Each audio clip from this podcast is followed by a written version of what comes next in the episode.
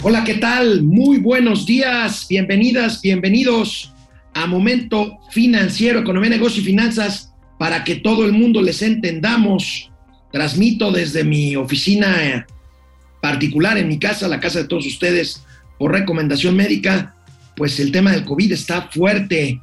Este, mi hija eh, está contagiada, yo no, pero pues la recomendación es que me aísle, me aísle y entonces aquí estoy con mucho gusto transmitiendo desde casa. Bueno, la tía Tatis, la secretaria de Economía, descubre, descubre el agua tibia, el hilo negro. La noticia es que reconoce, reconoce que no se alcanzará la meta de crecimiento para México que planteó el presidente Andrés Manuel López Obrador de 4%. Bueno, pues esto no es novedad, pero bueno, sí que lo reconozca abiertamente un funcionario del gabinete presidencial. Se perdieron más de medio millón de empleos en mayo. Tendremos un seguimiento, un adendum de la información que les dábamos ayer. La información de que, se recupera, de, que se recuperaba el empleo correspondía a términos anuales, pero vamos a ver cómo se cómo se comportó el empleo de abril a mayo. También les diré cuáles son los estados de la República más afectados por la inflación, estados en donde la inflación llega hasta el 9%, la general, vamos a ver cuáles son estos estados. Por supuesto, ya se empezaron a notar los eh, eh, efectos de la subida en las tasas de interés, se están encareciendo los créditos bancarios, como aquí lo habíamos advertido, se trascienden las dos primeras eh, pues posturas, aunque sean posturas iniciales por eh, la compra de City Banamex. Veremos qué grupos son los que presentaron ya su interés con eh, posturas primeras o primarias. Baja la capacidad de refinación de Pemex a menos de la capacidad de la mitad de su capacidad están las refinerías del sistema de refinación nacional, seis refinerías vetustas, que vamos a ver cuáles son y en qué capacidad están trabajando. Por supuesto, miércoles de vilchilazos, miércoles de gatelazos, están muy buenos los gatelazos. Balconearon a la gobernadora de Campeche en su propio programa. Vamos a ver ese y otros, otros gatelazos que están de rechupete, como decimos. Empezamos. Esto es Momento Financiero. El espacio en el que todos podemos hablar. Balanza comercial. Inflación. Evaluación. Tasas de interés. Momento Financiero. El análisis económico más claro. Objetivo y divertido de Internet. Sin tanto choro. Sí. Y como les gusta. Peladito y a la boca. Órale. Vamos, réjete bien. Momento Financiero. Bueno, pues aquí estamos con mucho gusto transmitiendo desde la Ciudad de México, Momento Financiero. No se pierdan este programa, está muy bueno, muy completo. La Secretaría de Economía, la secretaria de Economía, Tatiana Cloutier, una de las más férreas defensoras desde la campaña de 2018 de la 4T, reconoce que México no alcanzará la meta planteada. A ver, creo que... Te... Bueno, algunos programas técnicos ya resueltos por nuestro equipo de producción. Muchas gracias allá en el estudio en el sur de la ciudad de México. Bueno, pues como les decía, la secretaria, la secretaria de Economía, Tatiana Cloutier, la tía Tatis, descubre el hilo negro, el agua tibia y reconoce que México no alcanzará la meta planteada por Andrés Manuel López Obrador de eh, aumentar el PIB en 4% anual.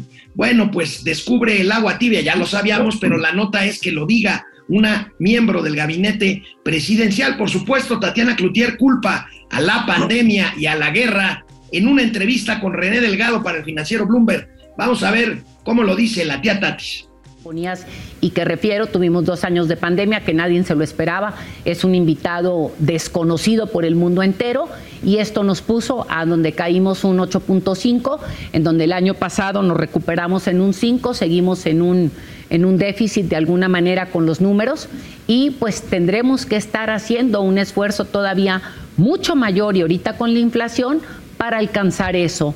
Y aquí es ¿Tú crees que podrán alcanzar eso? No, por eso digo, no creo que se vaya a alcanzar ese crecimiento en términos de cómo estuvo planteado. Sin embargo, y creo que habría que tomarlo en la medida perspectiva al quitar, o sea, decir, bueno, la pandemia le dio al mundo esto y entonces habría que hacer reajustes para presentar otro tipo de números, ¿no? Vaya descubrimiento de la tía Tatis, no creceremos al 4% en este gobierno. Mauricio Flores Arellano, muy buenos días, ¿cómo estás? Buenos días, mi querísimo amigo. No, pues qué descubrimiento los de la tía Tatis, ¿no? Además, la disculpa de todo el tiempo, ¿no? Los culeros y los pendejos son otros. O sea, para pronto, ¿no? Pues sí, oye. O sea, fueron los, los pinches rusos gandallas y el maldito Omicron. Entonces, este, pues sí, ¿no? O sea, nosotros no, no tuvimos nada que ver en este desmadre, por favor. No nos volteen a ver de que si nos estamos peleando con los gringos y le estamos mentando la madre al Temec. No vean que estamos abrazando dictadores, no vean que estamos tratando de que nos compren a huevo la electricidad o el gas, o que las carreteras son un desmadre. No, no, no, aquí nosotros somos buena onda. El mundo es un culero. Oye, amigo, perdón que sea reiterativo, pero lo tengo que recordar como lo hago a menudo en este programa. Hay que recordarle a la tía Tatis que la economía mexicana se empezó a caer desde antes de la pandemia y concretamente a partir de octubre de 2018 cuando se canceló Texcoco. El primer año del gobierno sin pandemia, el gobierno se cayó, eh, más bien, el PIB mexicano dejó de crecer 0.01%, por supuesto, en terreno negativo. Poco, yo tenía que ser un poco más preciso, amigo, haciendo eh, homenaje a la estadística. En el primer trimestre del 2019 sí se ve un crecimiento, pero los tres primeros meses del gobierno, ya en funciones de López Obrador, independientemente de la cancelación, pues estaba lleno de buenas intenciones, de besos, abrazos, no balazos.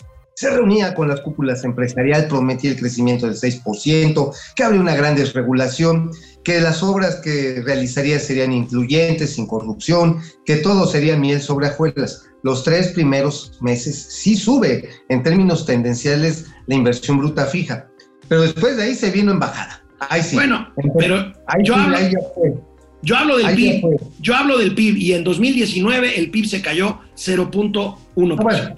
en todo el año, en todo el año. Sin embargo, ya empezaron los trompiezos y empezaron las caídas ya de manera seria a partir del segundo trimestre del 2019. Ahí ya también el PIB empieza a bajar y en el segundo trimestre, en el cuarto trimestre, empezamos ya a confirmar lo que es un inicio de una recesión previo a la pandemia. Oye, amigo, este, ¿tú qué has visto que ha hecho la tía Tatis por combatir la inflación? Si quieres, vamos a ver que ella dice que está ocupada y luego me comentas. Vamos a ver. A ver, bien.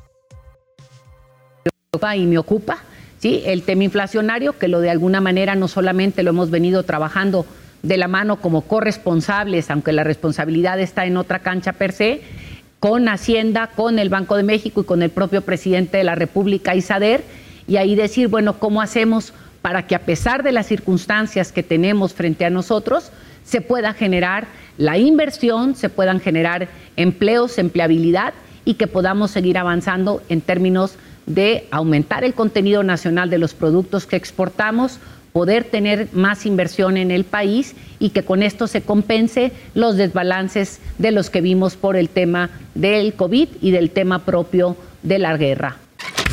Amigo, la tía Tatis dice con razón que el tema de la inflación corresponde pues, al Banco de México y Hacienda, pero que ella está haciendo su parte. Yo no veo que la haga, amigo. Se supone que la Secretaría de Economía debería hacer justamente lo que tú dijiste hace un momento, que no se está haciendo en materia de generar ese ambiente para que llegue la inversión y por lo tanto haya un mejor eh, panorama para enfrentar la realidad económica. Pues mira, yo creo que lo primero que deberían de estar haciendo es asegurar que el sistema de normas oficiales mexicanas no sea vulnerado. Pero acuérdate que le pusieron un palmo de narices bien gacho a la tía Tatis. Cuando pusieron esta norma para que no se introdujeran al país autos cacahuate, autos vacinica o mejor conocidos como autos chocolate, el presidente la reviró, dijo, no, no, no, no, a mí no me vengan con que la ley es la ley. Aquí todo el mundo puede traer su pinche chocolatote y ahí va para dentro le dieron una cachetada, bueno, le costó la chamba a uno de sus directores, que fue el que diseñó esta norma. más allá del madrazo directo y en el caso específico al sector automotriz nacional, que es uno de los más importantes en términos de manufactura, también significa una vulneración al esquema de normas oficiales mexicanas. Al rato cualquier hijo de vecina va a decir, oiga tía Tati, fíjese que, ¿para qué andamos normando el tequila? Yo tengo aquí un pinche guachicol bien picudo y vamos a armar un pedote para que nos lo apruebe el presidente. El presidente, órale, todos a vender guachicol. Aguas, ¿eh? Y esto sí vulnera las calidades, las normas de calidad y sobre todo de certificaciones internacionales que requieren los productos mexicanos de exportación y la importación de otros productos. Así que nos estamos convirtiendo en país de chocolate y la tía Tatis nada más bajó los cuernitos, nada más le hizo así. Bueno, amigo, pues ahí está. Oye, amigo, debo de hacer un adendum a lo que informamos ayer sobre la encuesta nacional de ocupación y empleo. Ayer hablábamos de tendencia anual, dijimos que el empleo se había recuperado en términos anuales ligeramente, pero eh, la verdad es que habría que ver cómo se había comportado en el último mes. Y en el último mes, amigo, y vemos las notas de hoy de los periódicos especializados que eh, analizaron esta encuesta de ocupación y empleo, pues en el último mes se perdieron 518 mil empleos, o sea, de abril a mayo se dejaron de, más bien se perdieron este número de plazas, un poco más de medio millón de plazas, lo cual rompió una tendencia que marca todavía el ciclo anual. Nosotros ayer hablábamos del tema del desempleo anualizado, amigo.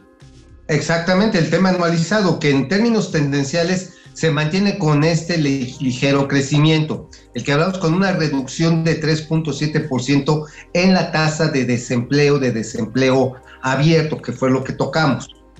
Pero que decíamos que una baja tasa de, de desempleo con una alta inflación siempre augura una recesión. Y esto lo que estamos viendo ya es, digamos, la otra cara de la moneda, que no la tocamos. ¿Qué pasó con la generación del empleo formal? Pues se vino abajo. ¿Qué quiere decir esto? Pues que estamos a la puerta de una recesión. O sea, nos faltó, nos faltó, ver ese lado de la película. Sí. Pero mira, vale la pena aquí destacar algo fundamental, mi queridísimo amigo. El hecho de que se esté desacelerando el empleo formal es peligroso porque la masa salarial está perdiendo no solamente cantidad, de, digamos, en términos de, de pesos, sino de poder adquisitivo también. Uh -huh. Entonces, la situación este, pues se está convirtiendo ruda y afecta sobre todo a los sectores de menores ingresos, ¿eh? Y la de pauperización del salario. Así es, vamos viendo los, este, pues los detalles de esta, de esta otra visión o de esta visión adicional que nos faltó ver ayer. Ahí tenemos 500 mil empleos, pero si vemos la siguiente gráfica, amigo, ahí vemos muy claramente eh, lo que pasó de abril a mayo. O sea, vemos que el nivel de plazas de trabajo en mayo es todavía arriba de eh, lo que fue eh, diciembre y enero. Por lo tanto, pues Ajá. la tendencia es alcista, pero si vemos exclusivamente el último mes, pues ahí vemos el número de personal ocupado de 57.6 millones de personas a 57.1, medio millón, medio millón menos. Y si vemos la siguiente gráfica, pues la tenemos por sector, amigo. Este, han, han, Ajá, han, han, han incrementado servicios sociales este, y transporte y comunicaciones, pero pues vemos en rojo pues todos los eh, sectores que explican eh, estas plazas perdidas en, abril-mayo, que es construcción, restaurantes, servicios diversos, agropecuario y gobierno. Sí, finalmente, bueno, el gobierno ni es sorpresa, amigos, sabemos que con la austeridad republicana, bueno, ni tamices neonatales se están financiando, imagínate ni eso están financiando. Obviamente, pues, este, echan para afuera a especialistas médicos en ingeniería, echan para afuera a expertos en educación. Claro, ponen a los amigos cercanos, a los siervos de la nación, a los que fueron de las ayudantías, a eso sí los colocan, ¿no? Es el gobierno de los compadres, pues, para pronto. Y entonces ha venido una merma en la calidad y en la cantidad de servidores públicos. Por otro lado, la construcción, amigo, es una chingada tragedia. Es una chingada tragedia porque si una industria cruza transversalmente todos los sectores productivos de este país, la, las nueve áreas fundamentales con las cuales crece el mercado interno es la construcción. Y la construcción sigue echada como vaca a su suerte a ver a qué hora se muere. Pues sí, amigo. Bueno, pues ahí está el tema aclaratorio, o más bien complementario, de las cifras de ocupación y empleo al Oye. mes de mayo. Dime. Oye, pero creí que te ibas a referir a otra encuesta muy interesante que sacó hoy el INEGI, bueno, ayer, la de los sondeos de la, de la profundidad de la comunidad LGBTI más. Es muy interesante. ¿eh? Esta es una o sea, encuesta muy interesante porque es, es la primera vez que se hace. Coincide con la fecha del orgullo LGBT y bueno, da, da cifras interesantes de cuántas personas se declararon pertenecer a esta comunidad LGBT. Son muchas, son millones de ellas. No tengo aquí a la mano la cifra. 5.2 millones. Ajá. Y 5.2 este, millones. 5 millones de personas.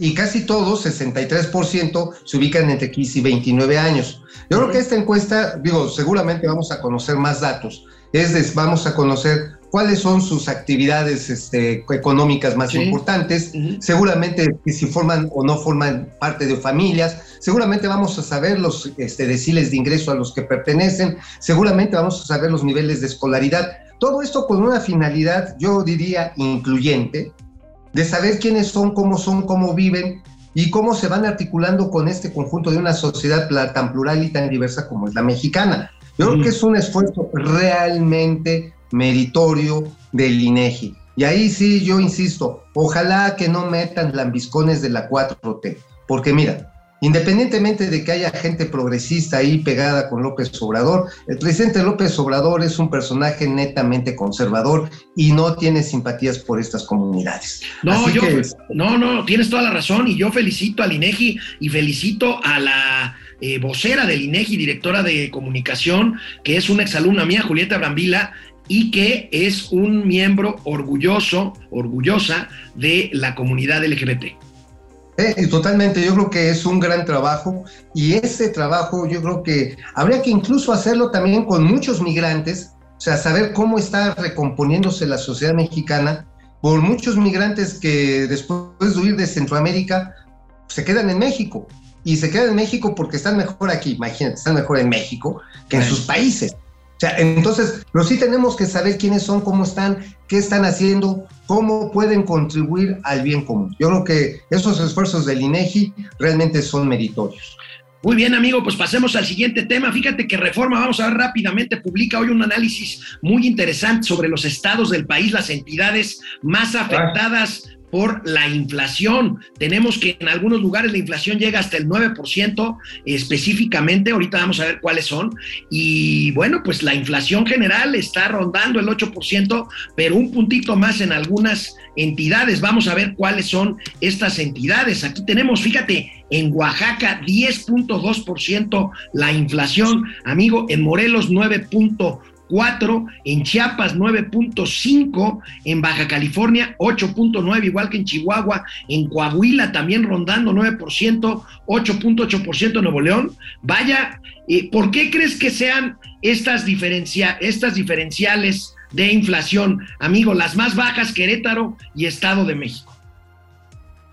Mira, pues creo que la explicación es muy, muy, eh, digamos, muy eh, elemental, pero para ir a lo complejo, lo elemental, es que en las zonas más pobres hay más demanda de alimentos.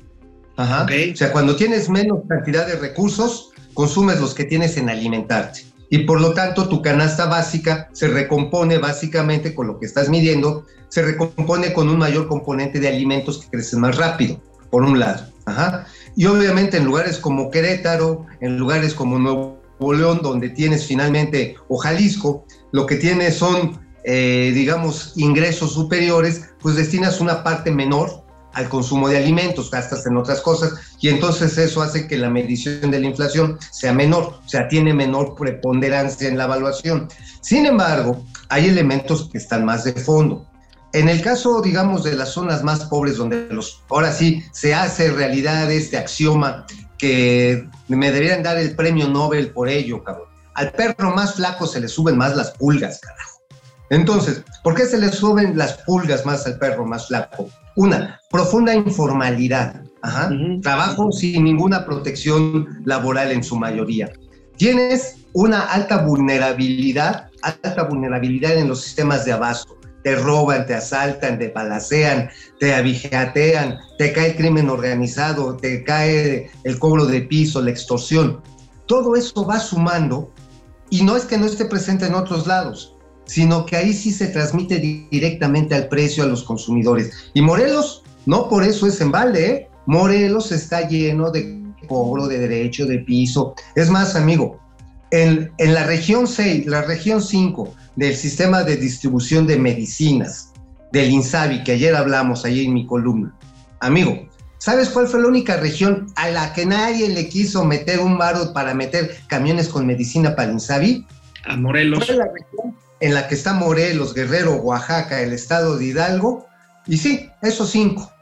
Pues mira, cla- claramente, claramente regiones eh, asoladas por, por cuestiones de crimen organizado y por Huachicol, por cierto, también. A huevo, a huevo. O sea, ese fue el asunto. O sea, dijeron, a ver, vamos a meter un camión por allá. Bueno, los distribuidores de huevo, los de pollo en Guerrero, ya ni te digo, tienen pánico. Los camiones de sabritas, de, de chescos, ya van camiones pintados Bueno. de blanco para que los malillas no se Tranquilo, tranquilo, tranquilo. Ya sé que escribiste de eso hoy en tu columna, en Ajá. alguna de las dos. Tranquilo, ahorita llegamos a eso. Ya se siente, amigo. Quiero tu comentario, por favor. El efecto Eh. de la subida, el efecto de la subida de tasas en créditos bancarios. Nosotros eh, nos han preguntado mucho, bueno, a nosotros qué nos afecta que suba la tasa de referencia que anuncia el Banco de México. Bueno, pues ya se empezó a sentir. Aquí tenemos la información, el efecto en la subida en eh, créditos bancarios. Sube la tasa y pues por lo tanto los bancos pues tienen que seguir esa referencia y suben la tasa de sus productos, sobre todo los que se refieren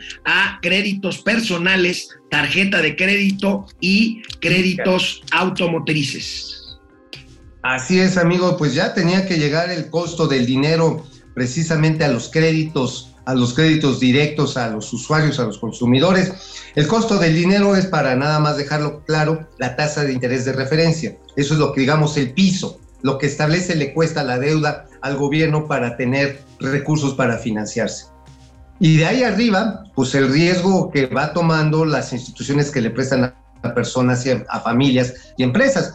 Y bueno, ¿qué es lo primero? La tarjeta de crédito. Entonces, aquí, señores, yo sé que muchos, ya lo habíamos platicado, amigo, pues nos estamos apoyando en el tarjetazo para llegar al fin de semana, al fin de quincena, al fin de mes.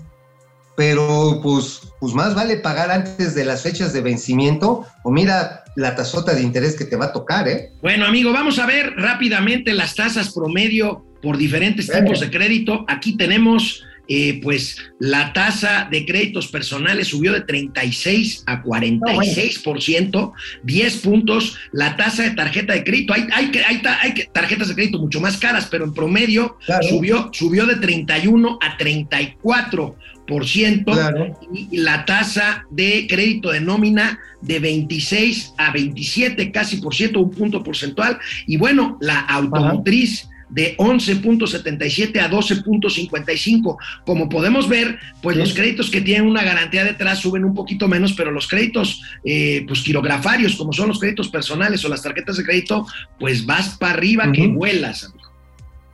No, bueno, pues mira, entre esas tarjetas de crédito y los créditos personales, pues mejor ya que te pidan las nylon y el acta de, de nacimiento, hermano. Ya, ya tiro, déjales una hermana empeñada. Ahora, este, Sí, sí, sí. Ahora. Amigo, expertos advierten, ojo, a lo mejor si todavía alguien puede conseguir, tiene manera de comprar una casa o tiene planes de comprar una casa, hablamos la otra vez de la oportunidad, este, y puede conseguir un crédito todavía a tasa fija baja, que lo haga porque expertos han advertido que ante la alza de tasas puede poner fin a una larga temporada de varios años, amigo, de créditos hipotecarios a tasa fija baja, que llegaron, no me vas a dejar mentir, pero hubo un momento en que estaban colocando créditos hipotecarios a 7,5, 8% a tasa fija, no. Esto puede terminar pronto. Sí, mira, fíjate, aquí lo que vemos es que finalmente también esto también puede alcanzar a los créditos hipotecarios. Eh, esto tiene un efecto directo sobre la industria de la construcción, again, pero en el segmento de la colocación de créditos hipotecarios. Ya ves que Infonavit, pues, pues se vio mal, finalmente su plan ese de modificar las reglas de los, de los puntos para acumular en los trabajadores y obtener créditos, pues no está resultando exitoso. Y por otro lado, lo que estamos viendo, amigo, es que las tasas de interés bancario están, van a subir ineludiblemente y ello va a afectar precisamente la construcción y, toda, y todo el tren de fabricación de casa habitación, que es otro de los elementos que dinamiza ya no la economía nacional, dinamiza las economías locales. Donde llega un desarrollo habitacional, donde llega un conjunto, la zona florece casi inmediatamente. Uno o dos kilómetros a la redonda florece. Pero sin estos procedimientos, sin estos procesos de integración, este, pues vamos a ver eh, pues que no va a florecer mucho esto. ¿eh? Bueno, amigo, pasemos al siguiente tema. City Banamex ayer trascendió por eh, despachos de Reuters que fueron ya presentadas las primeras ofertas por supuesto, son ofertas no vinculantes, o sea, no son ofertas definitivas, pero ya empiezan ahí los estiras y aflojas por City Banamex. Se trata de las primeras, eh, pues digamos, eh, eh, incursiones de Banorte y de Santander, amigo. Se trata de las primeras ofertas que están midiéndole el agua a los camotes todavía en cuanto al negocio de banca de menudeo, de banca minorista. Todavía no se meten. Recuerda que City Banamex insistió el fin de semana que quieren vender todo el animal completo, o sea, banca minorista, banca patrimonial, no, banca patrimonial se queda fuera, pero banca de gobierno, este, obras de arte, afore, en fin, este, ¿cómo ves esto? Pues mira, son los dos que ya se habían calentado, se habían comentado que estaban en la, en la recta final. Ya sabes que Ricardo Salinas Pliego se bajó del carrito. Slim dice que sí le va a entrar, pero pues todavía no sabemos si ha puesto una oferta. El hecho está en que estas dos instituciones están muy metidas, Norte y Santander, estos dos oferentes, están muy metidos en la banca del consumo, están muy metidos en la banca, pero también en la banca empresarial. No en la banca corporativa, en la gran banca, aunque cada una tiene sus áreas específicas. Lo que les interesa de Banamex es precisamente el mercado masivo, el retail, que le llaman, que es tanto de consumo como el de empresa.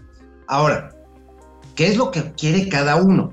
Yo insisto, el tema de las sucursales no es menor. Banamex tiene un gran valor inmobiliario, pero realmente eso es lo que quiere comprar Banorte y Santander por su lado. Eh, repito, hay una gran duplicidad de oficinas.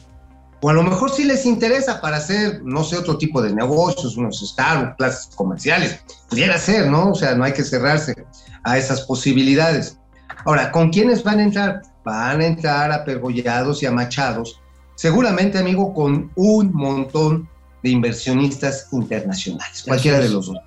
y lo que me queda claro es que hay también un ánimo, una voluntad por parte del gobierno federal de que es un banco mexicano, en este caso Santander o Inbursa. O sea, oye, amigo, déjame, déjame adelantar vísperas, pero quiero pensar si esto se concreta. Bueno, parece que se va a saber el destino de esta operación a finales de este año y se concretará a principios del año siguiente.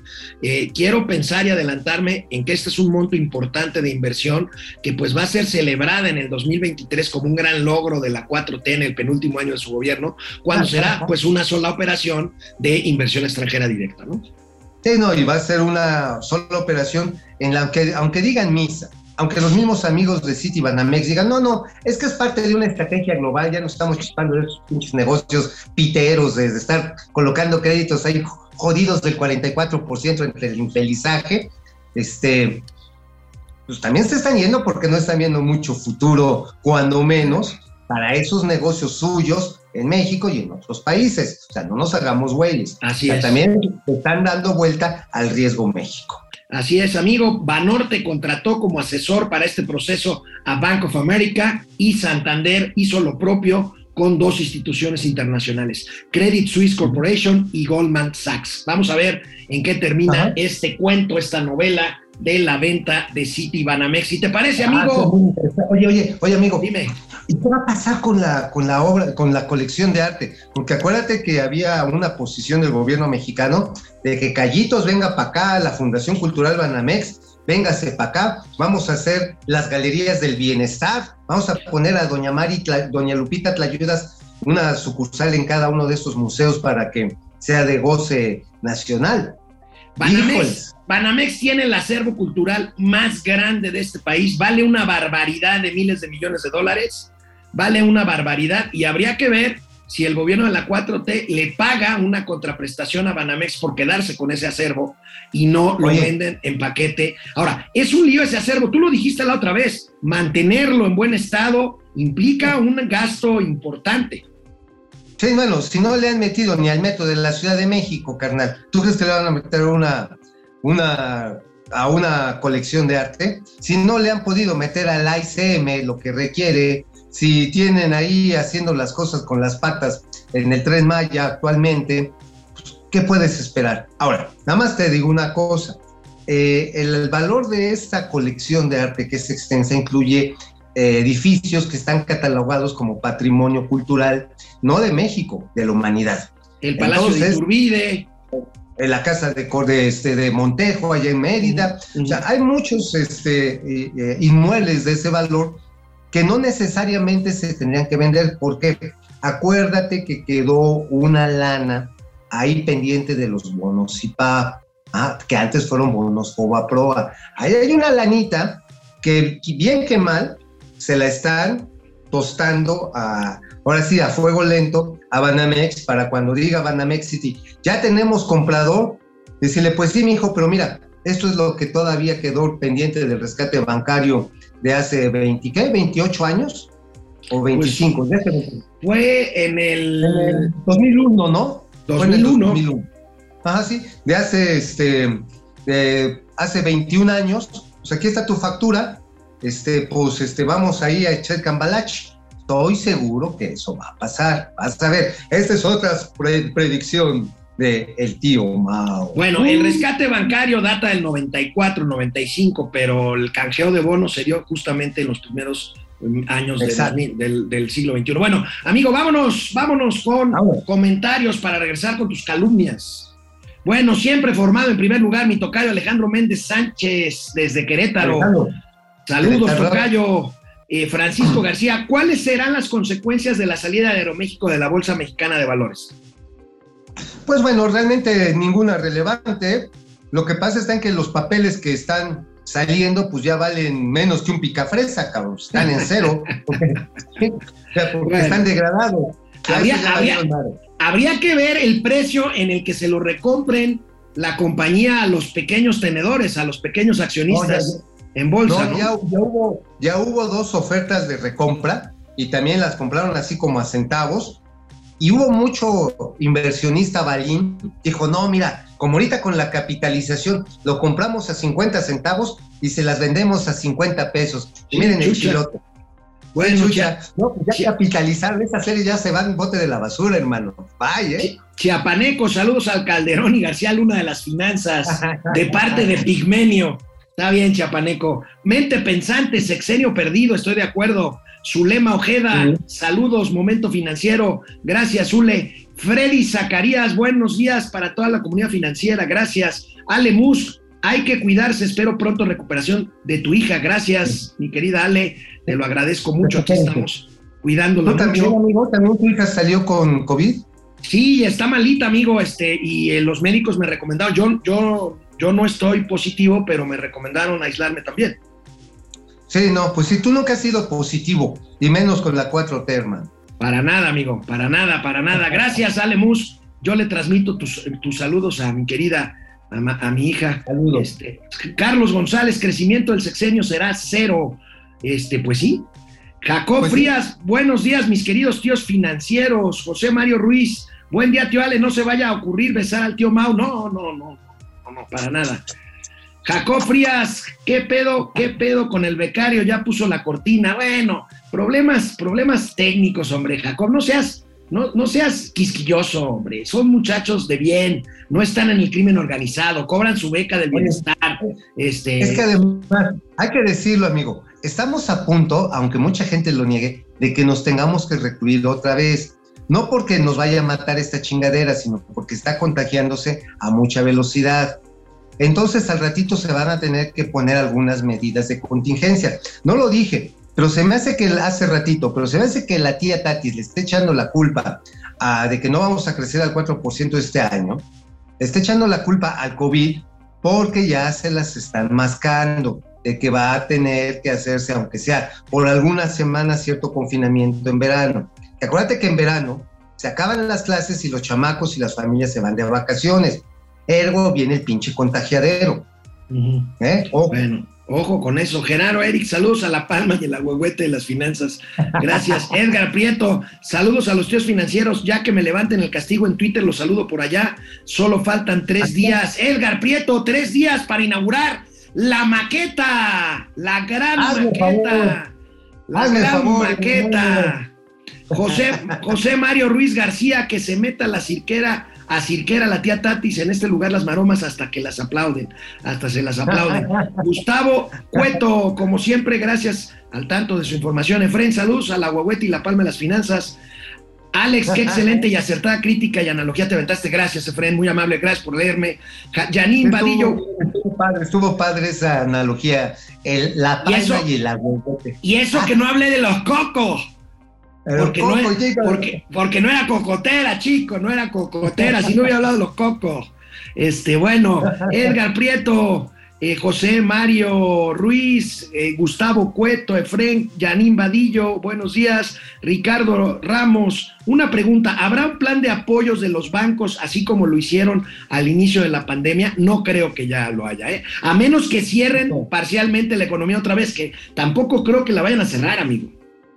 No, no creo, pero creo que sí vienen limitaciones a la movilidad, ¿eh? O sea, sí se les está saliendo de control, aunque hoy hay mucho menos nivel de contagio, de, perdón, de mortandad. Lo cierto está en que sí está pegando No, a los el contagio es una locura. laborales, El a los costos laborales. No, pero sí hay restricciones a la movilidad, vas a ver. Bueno.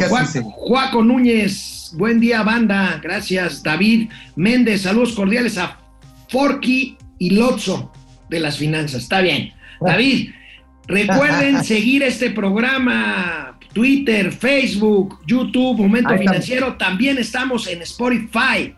Aparecemos así como Momento Financiero. Vamos con las calumnias del queso. Vámonos. Amigo, ¿de qué escribiste hoy en tu calumnia de la razón de México? Pues bueno, les fuimos adelantando el reporte, el reporte mensual que hace la Cámara Nacional del Autotransporte de Carga, la Canacar, sobre los asaltos en carreteras, tanto los de fuero federal como los, fue, los de fuero común. Y está cabrón, está cabrón. O sea, en el 20 evidentemente bajaron 30% casi, pues debido a que se restringió la movilidad, se cerró la economía y los hijos de su pinche madre de los rateros no tenían a quién robar, o no tantos. Obviamente, pues baja este tipo de crimen. Sin embargo, con todo y que en el 21 se mantuvo contenido, y hay que reconocerlo. O sea, finalmente hubo un trabajo coordinado entre las policías estatales, la Guardia Nacional y las empresas de seguridad privada que en ocasiones van escoltando a los convoyes de carga de productos y cierto control en las aduanas. También es cierto, cierto control en las aduanas para que no se fugara la información, que ese es el otro punto. Y ya se había como que decías, bueno, ahí va, ahí va, ahí va. Pero empezando este año, más bien a finales del año pasado empezó una tendencia preocupante que hoy ya está confirmada. Suben 3% los números ya en los primeros cinco meses del año, el número de unidades que son asaltadas, de las cuales este, prácticamente el 60%, amigo, es con violencia. Y violencia no es el de hace un lado, un codazo, este, un, un mazapanazo. No, no, esa Son- mano armada. Ah, no, y es a balazos, pues, ¿no? O sea, con heridos, incluso con muertos. Eh, esto, por supuesto, acuérdate que fue uno de los elementos que compuso el llamado paquete de acciones contra la inflación y la carestía. Pues, este, pues, pues, pues como que todavía no lo hemos visto, ¿eh? O sea, todavía no lo hemos visto. Sí hay mucha preocupación porque además, amigo, este, esto se está transminando directamente a los costos de los bienes de consumo. ¿Qué se, ¿Qué se están robando más estos hijos de su pinche madre? Perdón que me exprese por así de las madres, pero eso mi madre tiene. A ver, lo primero que se están metiendo, además del dedo, estos cabrones, ajá, lo que se están robando son sobre todo alimentos y abarrotes, casi el 17%. Le siguen materiales de construcción, que ya sabemos que anda jodidos, se roban arena, cemento, varilla, alambrón, láminas, todo lo que pueden.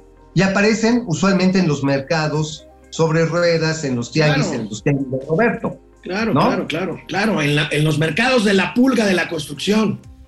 Ándale. Y luego hay un larguísimo etcétera que compone el 72% en el que hay combustibles, productos de limpieza, medicamentos, material de curación, ropa, calzado, plástico y hasta productos químicos. Pero O sea, dicen en las mañaneras que vamos muy bien, amigo.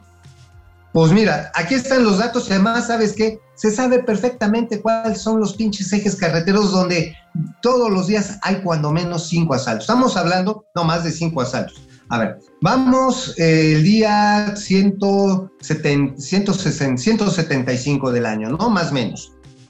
Sí, más o menos es lo que vamos, ¿no? Sí, 175.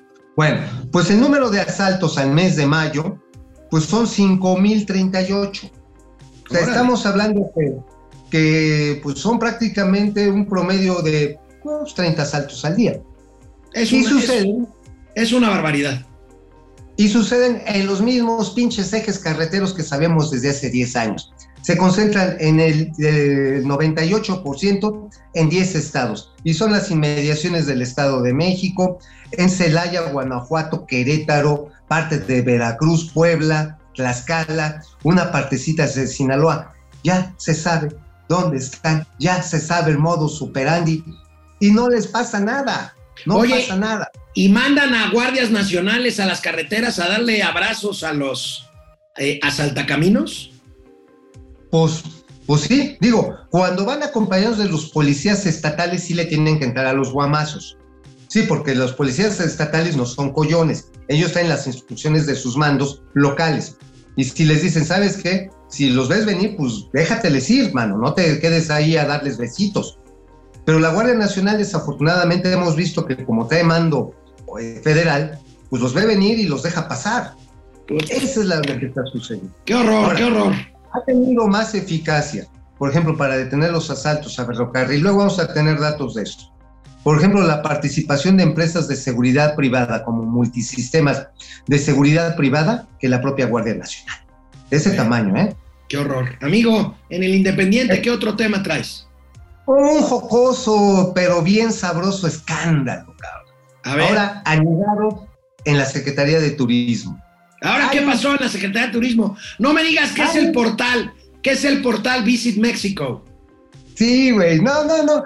Es, es, ahora sí, perdóneme el francés, señor, este es un desverde. esto. A ver, ¿dónde está ese desverde? Resulta que Visit México, tú te acuerdas que lo pusieron en lugar del CPTM, de este Consejo de Promoción Turística de México, Así es, donde se acusó. Ajá. Sí, sí, te acuerdas, ¿no? Sí, sí, me acuerdo Este- muy bien. Le quitaron miles de millones de pesos. 6 mil millones de pesos, se lo pusieron al Tren Maya y montaron una serie de acusaciones según por desvíos de 3 mil millones de pesos. Y sí, seguramente hay auditorías que demuestran que hizo Santiago Nieto y que ya después no le dejaron seguir adelante, donde mostraban que había muchas simulaciones para hacer ferias, congresos, y había más de un Vival que sí se clavaba varios millones de pesos. Pero bueno, agarran y ponen Visit México.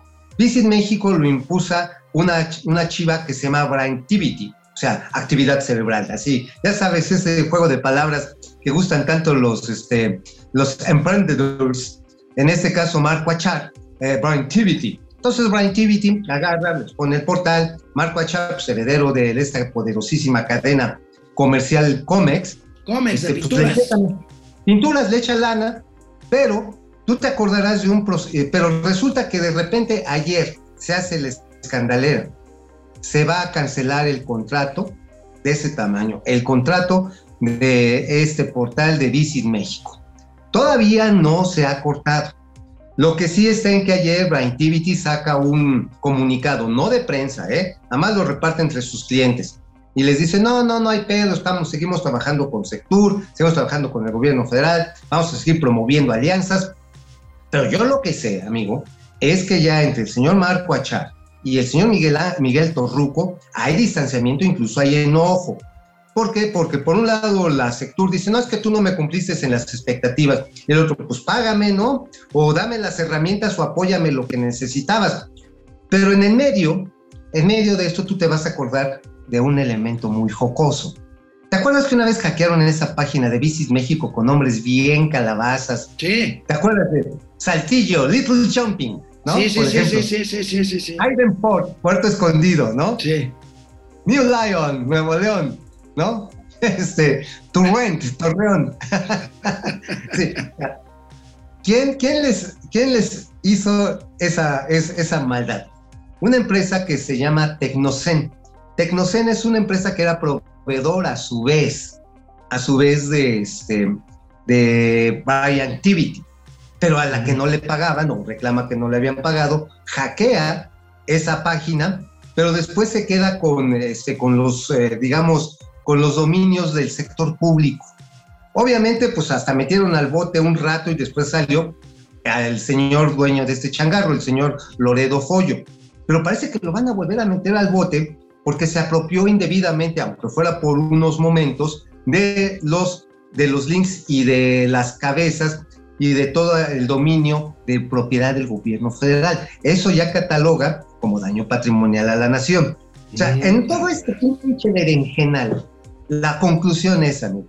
O sea, a ver, quitaste a unos según por ratones y por gandallas y por mal hechos, y pones a unos que son tramposos, uno que puede ser bien intencionado como es Brian TBT, y, y unos cuates que no lo saben gestionar desde sector. Y además, ¿sabes qué está involucrado en medio de este berenjenal y estoy rascándole? Que chisparon a ocho integrantes del sector relacionados con la promoción de pueblos mágicos por ratones. Por ratones. Bueno, pues ahí está la novela de hoy de la calumnia de Mauricio Flores Arellano, Bits in México. Ya se nos fue el tiempo, tenemos que pasar gatelazos y es Vámonos, miércoles de vámonos. Vámonos. Vámonos. Rápidamente, porque se nos acaba el tiempo. Marian Sabido, Vamos, este vamos. gobierno pasará la historia por su mediocridad, corrupción, ne- nepotismo, destrucción de instituciones, entre otras cosas. De acuerdo, Marian. Vicente Albeniz, buenos días, mi dúo financiero. Si se habla de que está en puerta una crisis financiera, ¿por qué algunos datos como el dólar se ve en buen estado? Pues mira, es buen estado relativo. Pregúntale a los exportadores, no es buen dato, ¿eh? Porque No, ellos además- tienen que asumir. Además, el tipo de cambio pues responde a un mercado especulativo muy importante en el mundo, que es el, el cambiario. Sí, no, y además, en el caso de la cotización mexicana, hay una correlación inmediata con los ingresos petroleros, que hoy son muy altos, que son muy altos debido al encarecimiento de los combustibles. Pero eso, cuando cambie, ca- se invierte inmediatamente, ¿eh? Claro. Agua. Fe, Ferrangel, Aleluya Lecky, las becas y pensiones ya de nada le sirven a los más pobres, la inflación las hizo pedazos, exactamente, Aleluya. Fernando A. González, buenos días, futuros secretarios de Economía y Desarrollo, ni nos Ay, no. menciones, no, No, no, no, denos no, por no. muertos. Andrés Cruz No, no, Anaya. mira, A mí déjeme, a mí déjeme en unas aduanas, por mí no hay pedo, yo me No, no, no, no, no, no, no. Corruptazo. Andrés. Cruz Anaya. Bueno, No, no, no, no, no, migratorios con, con Europa del Este. No, no. Bueno, Andrés Cruz Anaya. ¿Qué, qué, qué pasó, señor productor? Con sus familiares. No, no, no. Torres B. Quiero, quiero que vengan mis familiares ruscos y ucranios y. Torres y B, toda- Manuel. Ya, ya, ya, ya, ya. Torres B, Manuel. Saludos desde La Piedad, Michoacán. Tierra de migrantes que cuando se van arriesgan su vida y son el gran sustento de nuestras familias. Bendiciones Así a es, todos Estados así Unidos. es. Sí, La Piedad, gran expulsor de migrantes. La Piedad, La Piedad, Michoacán. Eh, Aleluya, Lecky gana más un Oxxo que todos Caifa. Eh, Alelu, Aleki, gracias. Carlos Hernández, el tío Mau, ni vidente, aguas. Rumualdo Salinas, Sí. desde Monterrey, Nuevo León, bien por momento financiero. Gracias, Rumualdo. Fidel Gracias. Flores, saludos desde las tierras fosforita. Tenemos un gatelazo Ah, que no bonito, inventes, bonito. Precioso de Samuel. García. Ramsés Uriel, tíos financieros, muy buenos programas. Fidel Morales, saludos a todo el panismo. Bueno, pues allá tú. Dulce Villegas, saludos a Alex y Mao en este país del no pasa nada y del él todo soy yo. El país donde ser delincuente es buen ser humano. Órale. Fi- Fidel Reyes dice: Ricardo hace muy, muy buenos Oye, análisis, cierto. videos. Mande. Oye, fíjate que aquí nuestro amigo Código 323, este, pues fue también de los que nos mandó este video del que viene el gatelazo. Le quiero mandar un saludo porque es bien atento también con nosotros. Es Acá muy, muy cuidadoso. Bueno, 323. gracias por sus comentarios sobre Ricardo Anaya a Fidel Reyes. Vámonos con los gatelazos porque ya casi son las 11. Ya, ya, los bichilazos, los bichilazos. A ver, se me olvidó pedirle al señor García y al señor Davo las mañanitas porque hoy cumple un año la sección de Vilchis, amigo. El, Wow. presi- el presidente lo presumió. Ya ves que casi no hay cosas importantes de qué hablar. No, no, Entonces, no, no. pero el presidente lo presumió y ve la cara de la Vilchis, ¿no? Bueno. A ver, a ver, a ver, vienes, bichis. Hasta aquí esto, pero ya no vamos a hablar de cómo se presentó el tema de la inflación en los medios, ni A ver, a ver, a ver. A ver, a ver, a ver, a ver. Este es el, pri- el bichilazo. No, no, a ver. A ver. Este, pues A es ver. que un año, amigo, ya. ¿Cómo Oye, le pusieron las mañanitas y que este. Pues casi, ¿Qué, qué? casi, amigo. Está- estamos con la crisis migratoria, estamos con la crisis económica, con la crisis de seguridad. Y el presidente, pues felicitando a la Vilchis por el primer año de una sección relevante e importante. Oye, oye, pero a ver, a ver, eh, este gobierno es especialista en cortinas de humo, en Ah, echarnos, en echarnos este, a discutir, digo, las corcholatas, faltando dos años, a discutir qué corcholata es la más corcholata de las corcholatas. O sea, dices, este, ridículo, porque es regresar al viejo ritual. Si no va a ser una encuesta, o sea, ay no mamen, es la encuesta del dedo del presidente, o sea, por Dios. Bueno, O sea, ya tenemos, ya tenemos el material de la felicitación presidencial. A ver, Bueno, a, A ver, ver. Va- vamos a ver, ahorita vemos cómo felicitaron a la Vilchis, pero ahorita este que estábamos viendo ya, pues la Ujú. Vilchis dice, dice que si tuviera que hablar de las incoherencias del presidente, pues ya no quedaría nada de la mañanera, se la pasaría hablando todo el- toda la mañana. A ver. uy, a ver, Vilchis.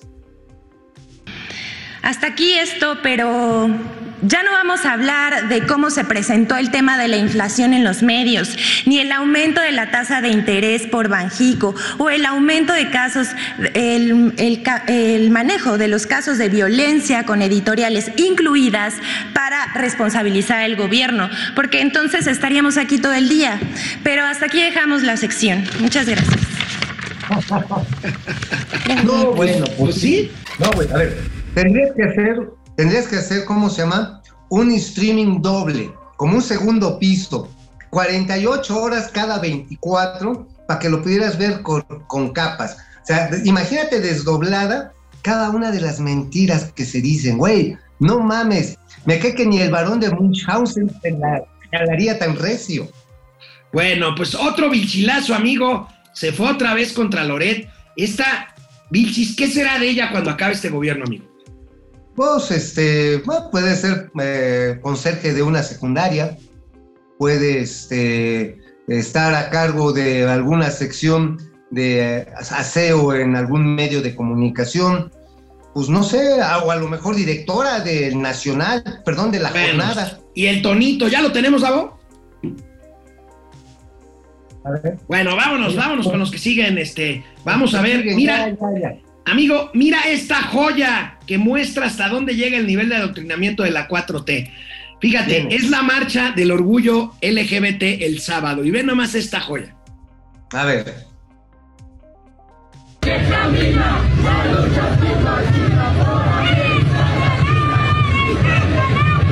¿Me puede explicar tanto de qué es la manifestación? No es manifestación, es apoyo a Andrés Manuel López Obrador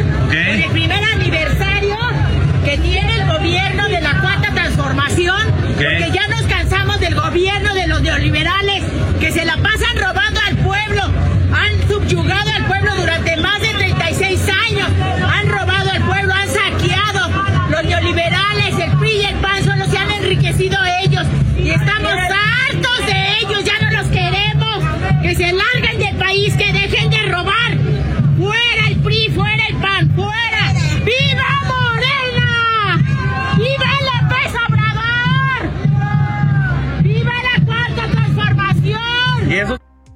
Amigo, ¿qué tiene que ver eso con la marcha LGBT? Bueno, me queda una cosa clara, este, la pendejez no es un asunto de géneros, ni de preferencias sexuales, ni decisiones de vida. Simplemente se trata de una infección cultural. Sí.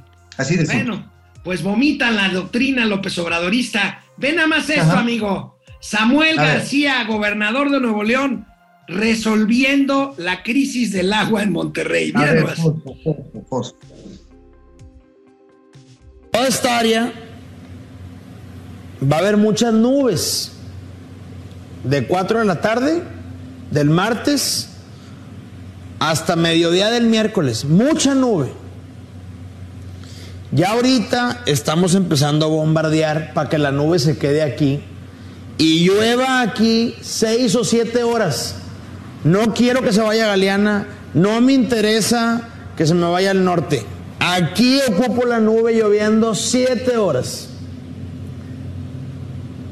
Para que todo ese escurrimiento en la sierra, en Santiago, me ayude a recuperar la boca, que está seca. Por eso no puedo mandar agua. Miren, cero. A toda mi gente del sur, yo ahí viví toda mi vida en Del Paseo. Me hablan todos los días tíos, vecinos, primos. Eh, ¿qué pedo? ¿Por qué no llega el agua? Pues porque la boca alimenta este sector y está en cero. Si hoy logramos, bueno, primero no soy Tlaloc, si hoy llega la humedad como se ve y le atinamos al bombardeo aquí y me escurren todos estos ríos a la boca y esta la recuperamos, ya fregamos al menos unas semanas. Porque voy a tener cuchillo al 100%, cerro prieto a la mitad y boca ya dándole agua desde, a ver, desde Santiago hasta el Realito. Pues mira, pues está jugándole a Tlaloc científico con el bombardeo de nubes. Ahora, es una medida bien pinche desesperada, carnal. O sea, en, si le dan, son siete días de agua. Nada más siete días de agua. Bueno, Nada más. amigo, amigo, a la que balconearon fue a la gobernadora de Campeche, a Laida Sansores, tu amiga. Ya ves que ¿Por hace un programa, hace un programa tipo reality show los martes. Bueno, sí, sí, pues, claro. ayer uno de sus invitados la balconeó. Sí, así es. Uno de sus invitados la balconeó, güey. A ver, ¿por qué? Pues ve, A ve ver. cómo fue que ganó la elección de Campeche. A ver. esta última vez que nosotros votamos dos veces, y sí voté dos veces, bueno, ya. No vengas a decir que luego nos van a. A Uno le di a la mujer del toro y, fue a votar en el, en el Pozo del Monta, otra vez en la tarde por ti, otra vez. Por dos veces. Dos veces. Bueno, ya, ya, ya vino a confesar, ahora Yo viene nos va a multar. Ay, tiene una tarjetita que mi hijo lo tiene. Tiene una tarjetita donde está tu firma. El cuidado como una, un recuerdo.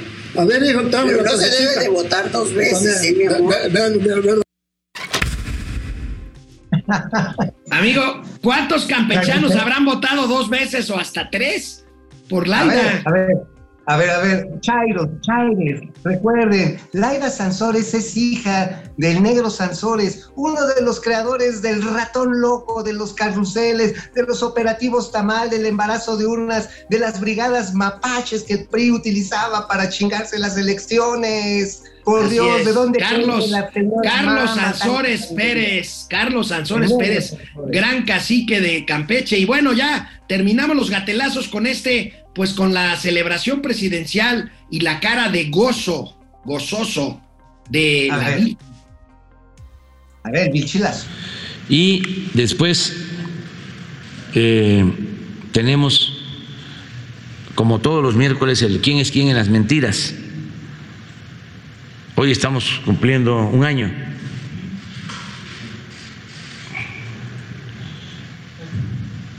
Y es muy importante eh, este ejercicio, porque ayuda a que se garantice el derecho a la información. Amigo, volteó Oh. a la cámara, volteó a la cámara como diciendo, yo mera, yo mera soy protagonista de la transformación de este país. Oye, oye, yo creo que sí se le, se le mojó la pantufla, ¿no? Cañón. Bueno, pues Sí, feliz, qué gacho. Sí, o sea, o sea, feliz primer, feliz primer aniversario a la sección Sí, sí. Te de mandamos la un. Porque Ah. sin ti los miércoles serían aburridos, Vilchis, la verdad, la verdad. Este, esa, esa, cara, esa cara orgiástica, feliz, rotunda de felicidad, caramba, pocas mujeres lo han gozado en manos de algún caballero o caballere. Felicidades, Vilchis. Bueno, amigo, cuídate mucho. ¿Cómo sigues? Todo bien, ¿verdad? Eh, pues en lo que cabe, sí, al rato ya me entra la hueva y me apachurro, pero ahí, ahí la llevo. Bueno, amigo, nos vemos mañana. Nos vemos, bye. Mira Ay, nomás. mira, mira nomás, sí, sí.